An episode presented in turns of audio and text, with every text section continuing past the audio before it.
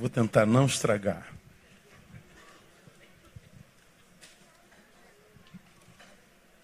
Se eu fosse perguntar a você, pessoalmente, analisando os frutos da humanidade hoje, da raça, os seres humanos vivem em que estação hoje? Qual é a estação que a gente está hoje? Como raça humana? Inverno, né? Nossa produção mostra isso. A gente que trabalha com gente, a gente sabe muito da vida das gente. A gente ouve que vocês não podem imaginar. Essa semana eu ouvi um, um, um querido que me contou um pouco da sua vida. E esse querido falou assim: é, parece que você não está suportando o que eu estou te dizendo. Aí eu, eu ri, né? Falei, você acha que o que você está me contando é o que de mais tenebroso eu ouço dos invernos das pessoas? Se o que eu ouço fosse tudo que você me diz, eu estaria vivendo o maior e o mais intenso de todos os verões. A gente ouvir gente é difícil. Todavia é privilégio. A gente compara os nossos invernos com os invernos dos outros. E a gente descobre que o nosso inverno não é tão intenso assim. Tem inverno aqui no Rio de Janeiro e tem inverno lá em Santa Maria, no Rio Grande do Sul. É o mesmo inverno, não? Não, é o mesmo tempo, né? Mas não é como produção. Há o inverno de Santa Maria, Rio Grande do Sul, mas há o inverno lá do Alasca. O inverno lá do Alasca. É igual o inverno? Não. São invernos, mas invernos diferentes. Então, quando a gente lida com uma geração invernal, a gente a gente é contaminado por muitos invernos, mas ao mesmo tempo a gente cresce comparando esses invernos com o nosso e a gente descobre que o nosso inverno não é tão inferno como a gente imaginava que fosse. Mas nós vivemos um tempo de inverno. Eu poderia dar um monte de exemplos, mas nós não temos tempo, temos só alguns poucos minutos antes, estourar, antes da gente estourar o nosso horário. Então eu queria, eu queria compartilhar com você que está passando o inverno, alguns minutos assim, bem, bem rapidinho.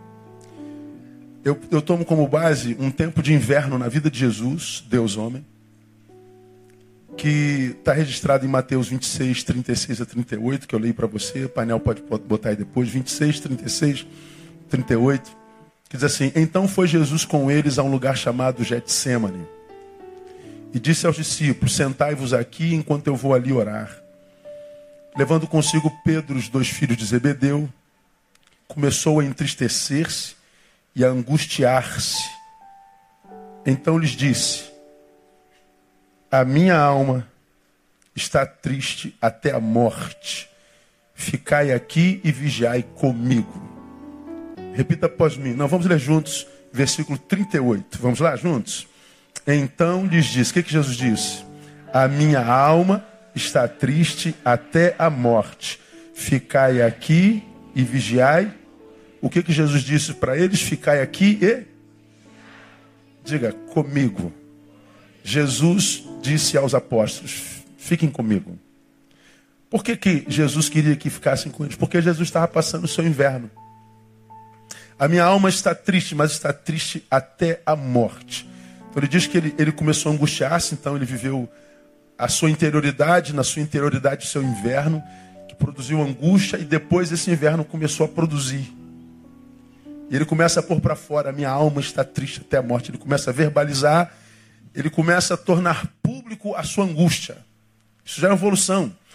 Porque em grande escala, quase a maioria de nós, quase sempre a maioria de nós, vive o inverno calado. Nós não temos ideia do que esse irmão que está do nosso lado vive. A minha esposa, Andréia, não tem ideia do que eu vivo na minha alma nesse exato momento. Seu, seu pai não tem a menor noção, né, adolescente, do inverno que você vive na alma nesse exato momento.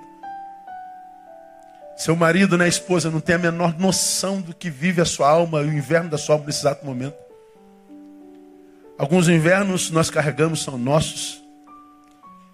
E gostaríamos de externalizar como Jesus e dizer e pôr para fora, mas às vezes o que a gente carrega na alma é tão invernal, é tão infernal, que a gente poupa os nossos amados para que eles não sintam a dor que a gente está sentindo. Você sabe o que é isso não? Sabe, né? E aí os nossos amados perguntam: Você está bem? Qual é a nossa resposta sempre? Estou bem. Eu estou bem. Quando é amado mesmo, quando está bem pertinho, diz assim: te conheço, eu sei que você não está bem. Eu sei que você não quer falar. E mesmo que o nosso amado diga: Você não está bem, nem ele tem noção de qual termômetro, qual a temperatura do seu inverno, de quão gelado está a sua alma. Jesus estava passando pelo seu inverno. E o inverno, a estação inverno, ela tem algumas características. É o dia é mais curto e a noite mais longa. No inverno, a escuridão, ou seja, a incapacidade de ver mais longe, a impossibilidade de andar com mais celeridade. O inverno traz uma noite que desqualifica a vida, tira um pouco da sua qualidade. Não impossibilita, mas tira um pouco da sua qualidade. Diferente do verão, que dá 5 horas da manhã já está dia, você já pula, já está calor, e você já vai para os teus exercícios, e, e, aquele calor, aquela claridade, aquela luminosidade, aquele dourado do verão carioca faz com que a gente pule da cama, mas no inverno não, no inverno tem mais dias nebulosos, dias sombrios, de garoa dias que não tem nada a ver com o Rio de Janeiro. Eu, quando abro a janela e vejo aquele tempo nublado, eu falo: Meu Deus, esse dia não tem nada a ver com o Rio de Janeiro. Ainda mais para quem é carioca da gema, ainda por cima motociclista. A gente gosta do sol, a gente gosta da ausência da chuva. Então, quando a gente sai nesse dia nubladão, como foi hoje de manhã, não tem nada a ver com o Rio de Janeiro. Mas os invernos são assim. Eles são gelados, não dá para sair sem camisa, não dá para sair de camiseta. No inverno, na estação do inverno, quando a gente vai dormir, a gente quer logo um bom edredom. Debaixo do edredom é símbolo de calor, de aconchego, de abraço, de carinho, de afeto. Mas do lado de fora do edredom, tudo é hostilidade. Você pega uma noite de 8 graus do Rio de Janeiro, para quem está me assistindo no Brasil, lá dá menos que zero. Gente, quando tira edredom, quando você tem vontade de ir no banheiro fazer xixi, meu Deus, um frio terrível, e você vai correndo e volta correndo, porque do lado de fora do edredom é hostilidade é dor, é adversidade, é tudo que de, de ruim é, é desconforto. Então tudo que a gente quer no, no, no inverno é edredom.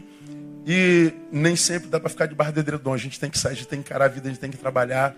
Como disse aqui o inverno, alguns de nós passamos por invernos tão profundos que a gente gostaria de ter o poder do urso, de hibernar. Ó, volto daqui a seis meses. Quando o inverno tiver passado. Já teve vontade de hibernar alguma vez? Meu Deus, estou passando por isso tudo, ó, vou dormir. Só acordo daqui a três anos, quando já tiver passado tudo. Não dá, a gente tem que encarar o inverno. Independente da sua profundidade, da sua temperatura, a gente tem vontade de hibernar, mas a gente não tem esse poder e a gente tem que encarar o inverno, porque é, é, é assim a vida. A gente passa por estações. Jesus está passando por seu inverno. E esse Jesus, filho de Deus, totalmente Deus, totalmente homem, na sua angústia, no seu inverno, nos ensina algumas posturas para a gente passar pelo inverno, que é impossível não passar por ele. Não dá para viver verão a vida inteira, não dá para viver sol a vida inteira, não dá para viver é, primavera a vida inteira, ver jardins floridos, tudo verde, tudo bonito, colorido. Não dá para viver outono com as tardes lindas. O inverno chega para todo mundo e não tem jeito, a gente tem que se preparar para o inverno. Jesus nos ensina como passar pelos nossos invernos nesses, nessas posturas desses versículos. Eu compartilho com vocês rapidinho, a gente termina na hora, eu prometo. Jesus ensina, primeiro, você que está passando pelo inverno da vida e da alma. Portanto, o inverno detectável pelo seu amado ou não. Jesus está ensinando para a gente o seguinte: se possível, não viva o seu inverno sozinho. Não viva a sua angústia sozinho.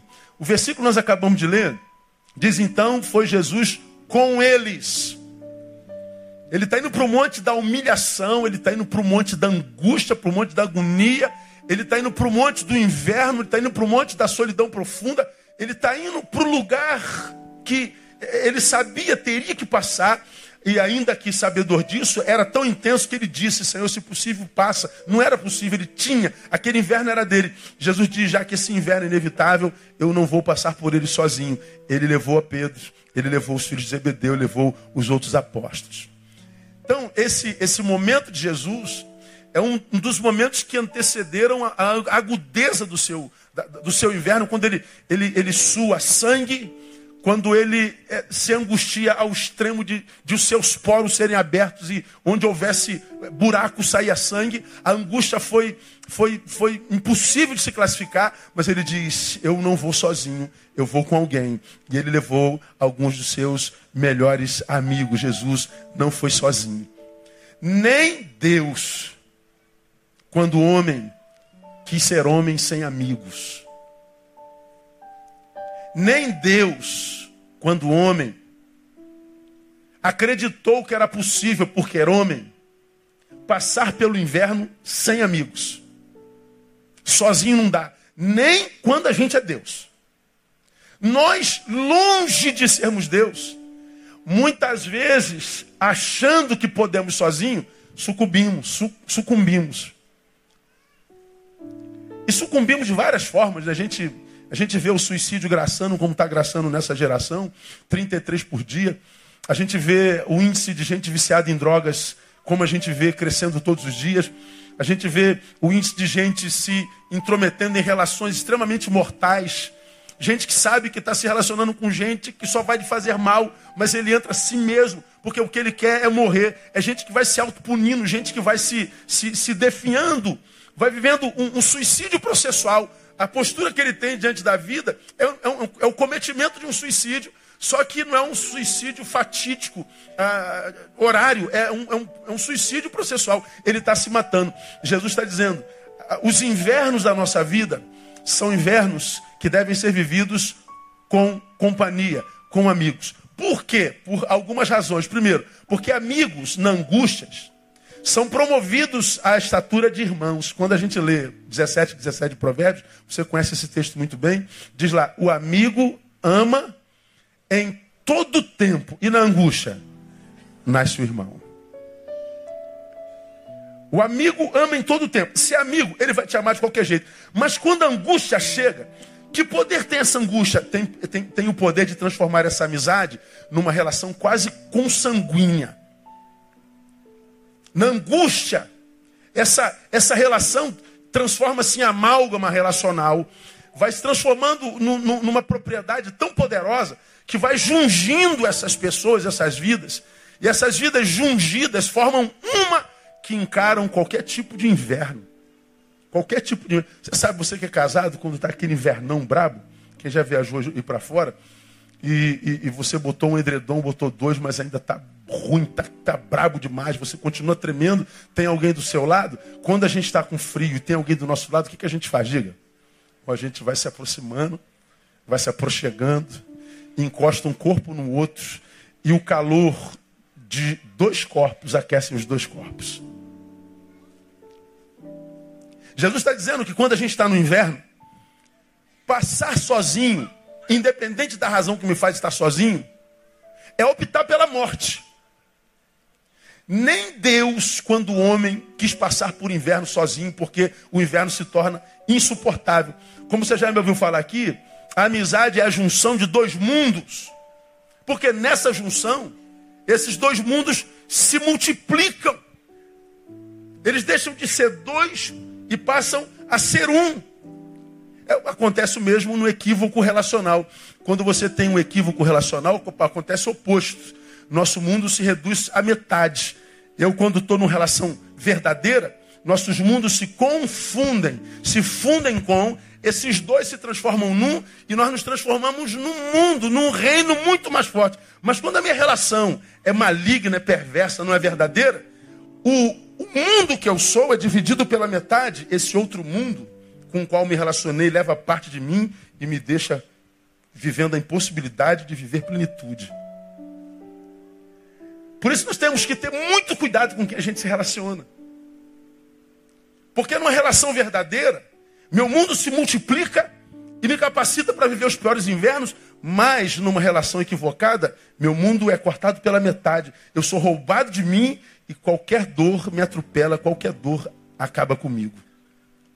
Ou seja, se de um lado a angústia gera dor, por outro lado, ela pode enriquecer a nossa existência por causa da promoção das nossas relações. Jesus sabia o que ia viver lá em cima, viver lá em cima, mas ele diz: Eu vou levá-los comigo. Eu sei o que isso pode produzir em mim e eu sei o que isso pode produzir em vocês. Jesus sabia pelo que passaria, então ele se antecipa ao inverno e diz: Eu vou transformar esse inverno que pode me matar em escola para nos fazer crescer. Porque quando é que o ser humano cresce mais? Quando ele está num baile em festa ou quando ele está vivendo sua angústia, sua dor? A gente aprende mais num baile ou no hospital? A Bíblia diz que é melhor ir à casa onde há luto do que ir à casa onde há festa. Porque naquela casa do luto a gente vê o que nós somos em verdade. Nós mergulhamos na realidade. Na festa a gente foge dela. No luto a gente reflete. Na festa a gente celebra. E em celebração ninguém cresce. As melhores produções humanas, as melhores músicas, os melhores livros, as melhores composições nasceram nos compositores, nos autores que passavam por seu momento de inverno. Seu inverno se traduziu na, na melhor bênção da sua vida, porque ele soube viver o seu inverno. E Jesus está me dizendo: não viva o seu, o seu inverno sozinho. Não viva seu inverno sozinho. Com isso eu estou dizendo que o nosso mundo, amados, será do tamanho dos relacionamentos que nós construímos na vida. Qual é o tamanho do teu mundo? é do tamanho dos relacionamentos que você constrói na sua vida. Jesus está dizendo: não passe, se possível, o seu inverno sozinho. Então, hoje, há algo que me causa, sinceramente, muito espanto. E o que é que te causa espanto, pastor Neil? É ver quanto que a maioria das pessoas fazem exatamente o contrário disso. No momento de maior inverno, da maior angústia, ao invés de se aproximarem dos verdadeiros amigos, se os têm, e eles são raros hoje, elas acabam se afastando de gente que poderia ajudar e muito, porque são pessoas fontes. Lembra que eu já falei sobre pessoas fontes? A gente não tem hoje tanta gente nas quais a gente se alimenta, gente com as quais a gente está, e depois de estar com essa gente, a gente sai dali desse encontro enriquecido. Alguma coisa dela rica veio para nós. Pelo contrário, a maioria dos nossos relacionamentos são encontros que depois de desenvolvidos só tiram de nós alguma coisa boa que a gente tinha. São encontros tóxicos. Pessoas fontes são cada vez mais raras. Como você me tem ouvido falar aqui repetidas vezes, conversamos com gente nessa pós-modernidade, depois de 10 minutos de papo, a gente descobre que não tem ninguém lá dentro. É gente vazia. Gente que não tem nada para contribuir. Gente que não tem nada, absolutamente nada. Tem dessa gente que nós vimos aqui nessa encenação, do garoto treinando, estudando para o seu concurso, e aparece o surfista, aparece a baladeira, aparece não sei mais quem, tentando te tirar do foco. E o mais difícil não é passar no concurso, é continuar focado. Porque os amigos, aspas, estão querendo celebrar a vida, só que no momento errado. Esse não é o momento de celebrar, esse é momento de se preparar para o resto da vida. Para que depois que for aprovado, você vai ter a vida inteira para celebrar. Só que hoje, nossos amigos não nos capacitam para que nós nos preparemos para o resto da vida, porque eles estão desesperados para celebrar. O que acontece quando passa a juventude, que nós temos é angústia. O que nós temos é arrependimento. O que nós temos é gente que olha para a vida e diz: Deus não me abençoou, a vida não foi justa. Não, porque você jogou a tua juventude fora. Quase sempre por causa de amizades. Quase sempre. Agora o que, que acontece? Alguns de nós têm duas, três pessoas fontes. Eu ia falar meia dúzia, mas meia dúzia é muita gente. Gente que é, é, é nos enriquece, gente que nos faz e nos torna melhor, e quando o inverno chega, a gente se afasta das pessoas fontes. A gente as manda para longe de nós. E a gente quase sempre cola com gente que não tem nada para dar para gente. No momento que você deveria colar com um amigo que te é fonte, você se afasta e muitas vezes para o teu mundo próprio, tua individualidade. Jesus está dizendo: Olha, eu sei o que eu vou passar no meu inverno. Inverno dói, as noites são mais longas, a vontade é de hibernar, não é de se relacionar, não é de estar com ninguém. O momento é de ficar sozinho, debaixo do edredom. Mas já que o inverno é inevitável, vamos comigo. Amigos, na angústia são promovidos a uma relação quase consanguínea não abra mão dos seus amigos. Isso aqui de fato, de fato, de verdade. Não minta, não. Tem um amigo, mas eu não estou falando de colegas. Colegas nós temos aos milhões. Você tem aí 30 mil pessoas no teu Facebook, das 30 mil, 29.900 você não conhece.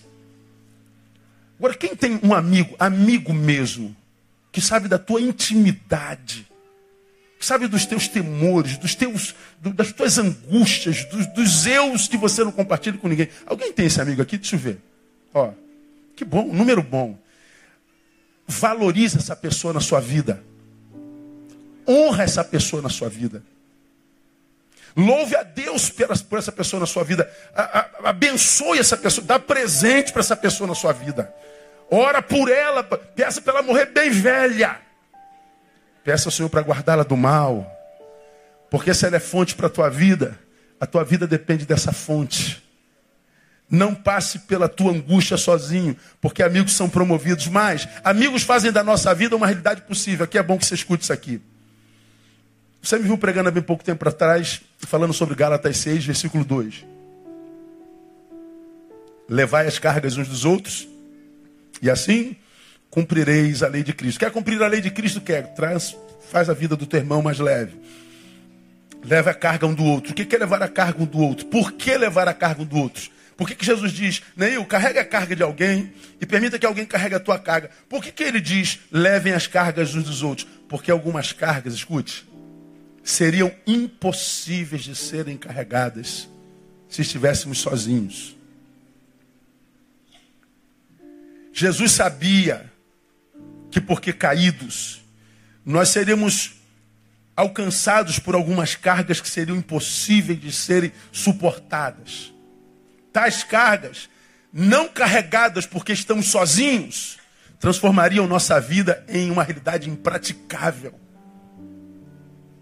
Essa carga é minha, esse inverno é meu, isso chegou à minha existência, faz parte da minha administração existencial. O problema é teu, Neil. Carrega isso. Eu não consigo carregar porque estou sozinho. Pois bem, a vida não espera ninguém, é trembala. Nós vamos evoluindo ou não, pelo menos existindo, mas existia uma carga que nós deveríamos ter carregado e não carregamos aquela carga vai gerar uma ausência aqui no futuro que nenhuma outra carga, nenhuma outra coisa poderá preencher. Há missões na vida que precisam ser cumpridas e que das quais a gente não pode fugir de jeito nenhum. Não tem jeito, é nosso. Você foge na adolescência, vai se encontrar lá na velhice. Foge na pré-adolescência, vai se encontrar lá na, na, na, na idade da loba. Porque a, a terra é redonda. Você pode correr para qualquer lugar, vai dar no mesmo lugar daqui a pouco. E as cargas que nós não carregamos tornam nossa vida impraticável. Aí você, de repente, pergunta assim: Mas, pastor, a Bíblia não diz que não viria provação, carga, que não fosse maior do que aquela que a gente pudesse suportar? Sim, a Bíblia fala que nós não seríamos provados, tentados, além daquilo que a gente pudesse suportar. Mas aqui não se trata de provação nem de tentação. Aqui se trata de gestão, de autogestão. Essa carga chegou, né? Chegou. Se chegou a tua mão, é porque dá para você carregar. E por que, que dá para você carregar? Porque você vive com, você tem amigos. Tem cargas que são impossíveis a nós, porque nós não temos amigos. Não ter amigo é um problema de gestão. Não é que a carga seja maior do que eu, é maior do que eu sozinho. Mas nós não fomos criados para viver sozinhos. Então há muita carga, há muita vida não sendo vivida, há muito potencial não sendo desenvolvido, porque por alguma razão nós optamos por estar só, consciente ou inconscientemente. Há cargas que acometem a humanidade sem que nós peçamos ou queiramos ou admitamos. Lembra? Mateus, Lucas 21, 34, 35, palavras do Cristo. Olhai por vós mesmos. Olha isso. Cuida da tua vida. Fica ligado quanto à tua vida. Não aconteça que os vossos corações se sobrecarreguem de glutonaria e de embriaguez e dos cuidados dessa vida. E aquele dia vos sobrevenha de improviso como um laço. Que os vossos corações não se carreguem ou sobrecarreguem. Ele está dizendo, corações ficam sobrecarregados. corações vão acabar por carregar uma carga maior do que ele possa suportar. Provérbios diria sobre tudo que se deve guardar, guarda o teu coração, coração se perde. A gente perde o domínio do coração, a gente perde o controle do coração, a gente perde a gestão do coração. O nosso coração nos trai, e quando o nosso coração nos trai, ele nos machuca, faz um dano muitas vezes irreparável. Vira e mexe, o nosso coração está machucando a gente, está decepcionando a gente, está sobrecarregado está tirando a qualidade da nossa vida a ponto que nós queremos abrirmos na mão dela. Por quê? Porque o coração está sobrecarregado. Glutonaria e embriaguez. Glutonaria, comida, embriaguez, bebida. Está falando de coisas terrenas. Está falando dos excessos.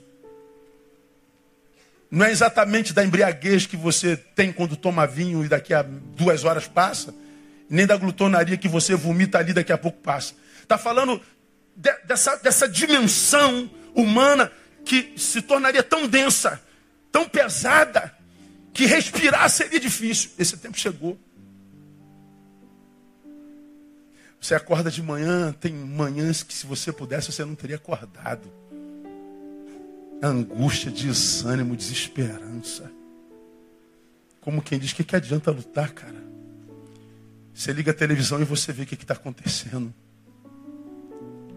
Você acende a televisão, liga a televisão, vê os jornais é criança sendo queimada, é, é, é, corrupção, e não acontece nada com ninguém, e você não vê as coisas melhorando, você só vê piorando, você não sabe quem vai mudar a história dessa nação, você não tem esperança de mais nada, a vida vai ficando densa, os filhos só dão dor de cabeça, o marido aborrece, a esposa é, é uma angústia, a sogra vem morar na nossa casa, a, o, o, cunhado, cara, é, é, você fala, Deus, para o mundo que eu quero descer.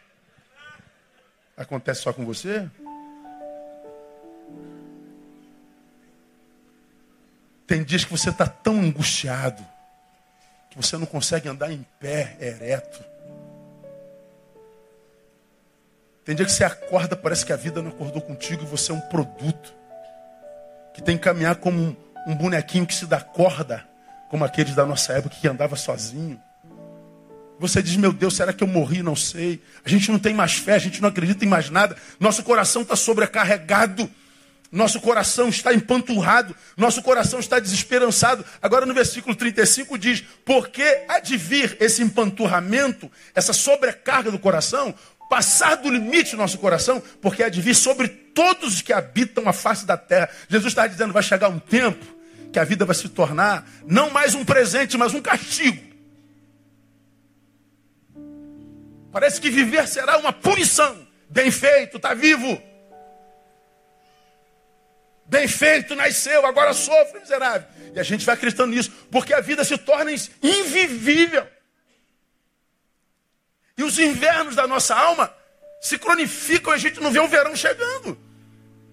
A gente não vê a luzinha no fim do túnel. Sobrecarga, a gente está querendo desistir, chutar o balde. Jesus está dizendo, vai vir sobre toda a carne Portanto, não permitir que a provação fosse maior do que aquela que eu pudesse suportar, tem a ver também com o fato de que ela seria suportável, porque eu tenho um amigo. Porque eu tenho alguém com quem dividir. É quando a gente encontra alguém que parece a extensão da gente mesmo. Aquele alguém com quem você se identifica. Você diz assim: caramba, é ele é ela. Como eu falei domingo, esse ele, essa ela, passa a ser um, uma esperança que produz redenção em você. Só que esse ele, essa ela, dura um mês. E a redenção vira decepção. E nós somos mergulhados no nosso inverno de novo. Aí a pessoa vive isso uma vez, duas, três vezes, daqui a pouco não acredita mais em redenção, não acredita em mais ninguém. E você vai sendo alguém tomado pela solidão, como eu falei no início do culto, quase por sobrevivência. Eu preciso estar sozinho para sobreviver a isso tudo, porque pessoas são tóxicas, mas não é o que Jesus ensina. Irmão, parece que todos se corromperam, mas acredite, ainda há sete mil que não se dobraram a Baal. Ainda há muito ser humano, gente boa por aí. Há muita gente boa nesse planeta. Há muita gente maravilhosa, gente confiável, gente de caráter, gente que não se vendeu, gente que não se corrompeu, que não se permitiu sequestrar pela imagem, não se tornou exibicionista. É gente que ainda caminha na vida real. Tem muita gente boa nesse mundo ainda. Tem desse, tem alguém gente boa aqui ainda nesse, nesse, nesse culto? Catuca alguém e fala assim, irmão, eu sou gente boa, pai. Ou não, né? Ou não.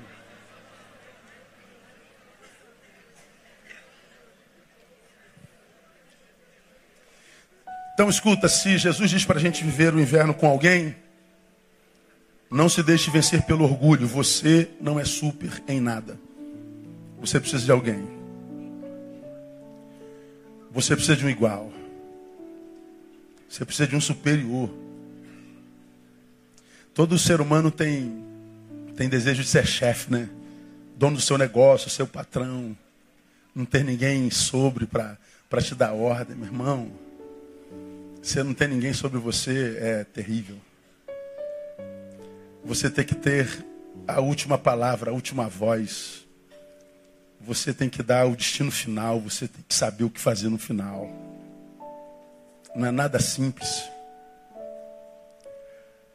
Como os que são anônimos, os anônimos querem ser famosos, os que ficam famosos anseiam pelo anonimato de passar no meio da multidão e não ser reconhecido por ninguém.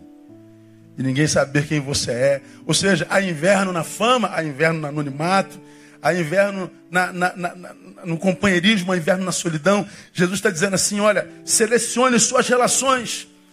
Não creia no que os seus olhos veem. Só tem safado. Não, não tem não. Tem gente boa lá, tem santo lá. Só tem ladrão, não, tem gente honesta. Só tem corrupto, não, tem gente que não se vendeu. Tem gente boa, é por causa dessa gente que o juízo de Deus ainda não chegou. Porque ainda há aqueles que em Sodoma e Gomorra ainda não se renderam. E você não precisa viver sozinho. E segundo, faça manutenção das suas verdadeiras amizades. Não abra mão de quem é fonte para você. Não abra mão do presente, pensando no futuro.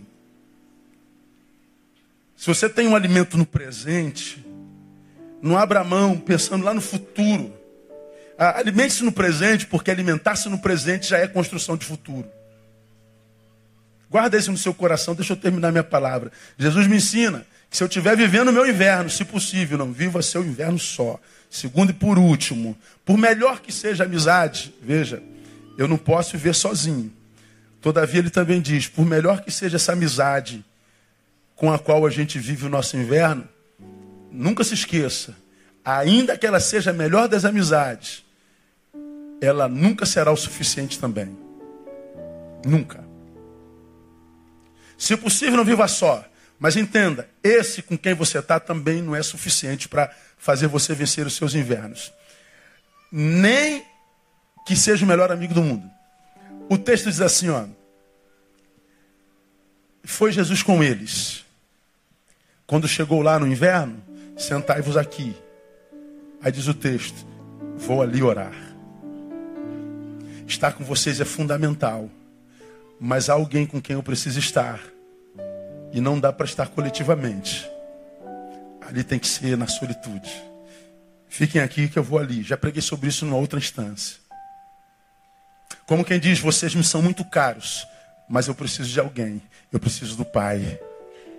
Ele foi estar a sós com Jesus, ele foi estar só com o seu Pai, ele foi estar só com o seu Deus, ele foi estar a sós com o seu Senhor.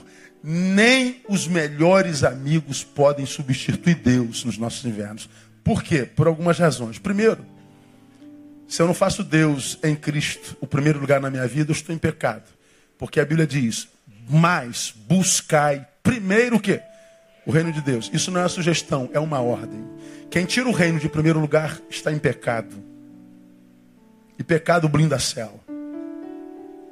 Então eu preciso dele. Segundo, porque na angústia nós temos um inimigo que sem que tenhamos estratégia de Deus pode arrefecer até mesmo o poder da sua obra em nós. Nós temos alguém que está com os olhos apontados para nós e a sua bazuca também. E ele veio para matar, roubar e destruir. Para vencê-la, eu preciso de estratégia de Deus. Quando a gente lê Paulo em Romanos 8,35, ele tem um versículo que você conhece muito bem. Quem nos separará do amor de Cristo? A tribulação, a angústia, a perseguição, a fome, a nudez, o perigo ou a espada?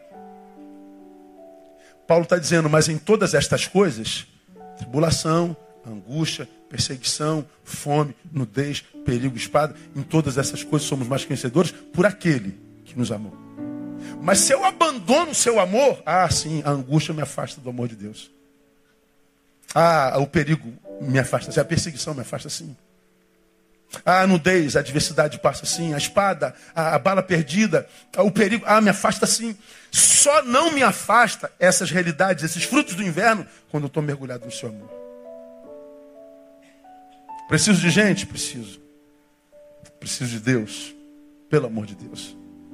Então você que está passando pelo seu inverno, meu irmão, não abra mão da sua relação com Deus. Só Ele pode nos capacitar para fazermos da angústia um caminho para o crescimento. É só nele que eu uso o inverno para acender. É só nele. Esse musical que você viu nasceu no coração da Gisele, que passou no último ano o seu pior inverno. Só quem esteve perto sabe que inverno foi esse. E que vocês nem imaginam, a não ser as amigas. E no meio do inverno, a frase é: O que, que vai ser da minha vida? Como que eu vou sobreviver? Porque do inverno a gente perde a visão da longevidade, né? Se eu não posso ver o que vai ser no futuro, olha para o passado. Veja como Deus já te trouxe aqui de tantos invernos. E agora do inverno, ela extrai um negócio desse que abençoa a tua vida no seu inverno. A história está aqui sendo contada. Ela está aqui chorando rios. Como quem diz, o meu Deus, até de inverno, é Senhor. até de inverno é Senhor. É só Ele para nos capacitar para fazer do inverno um caminho para o crescimento.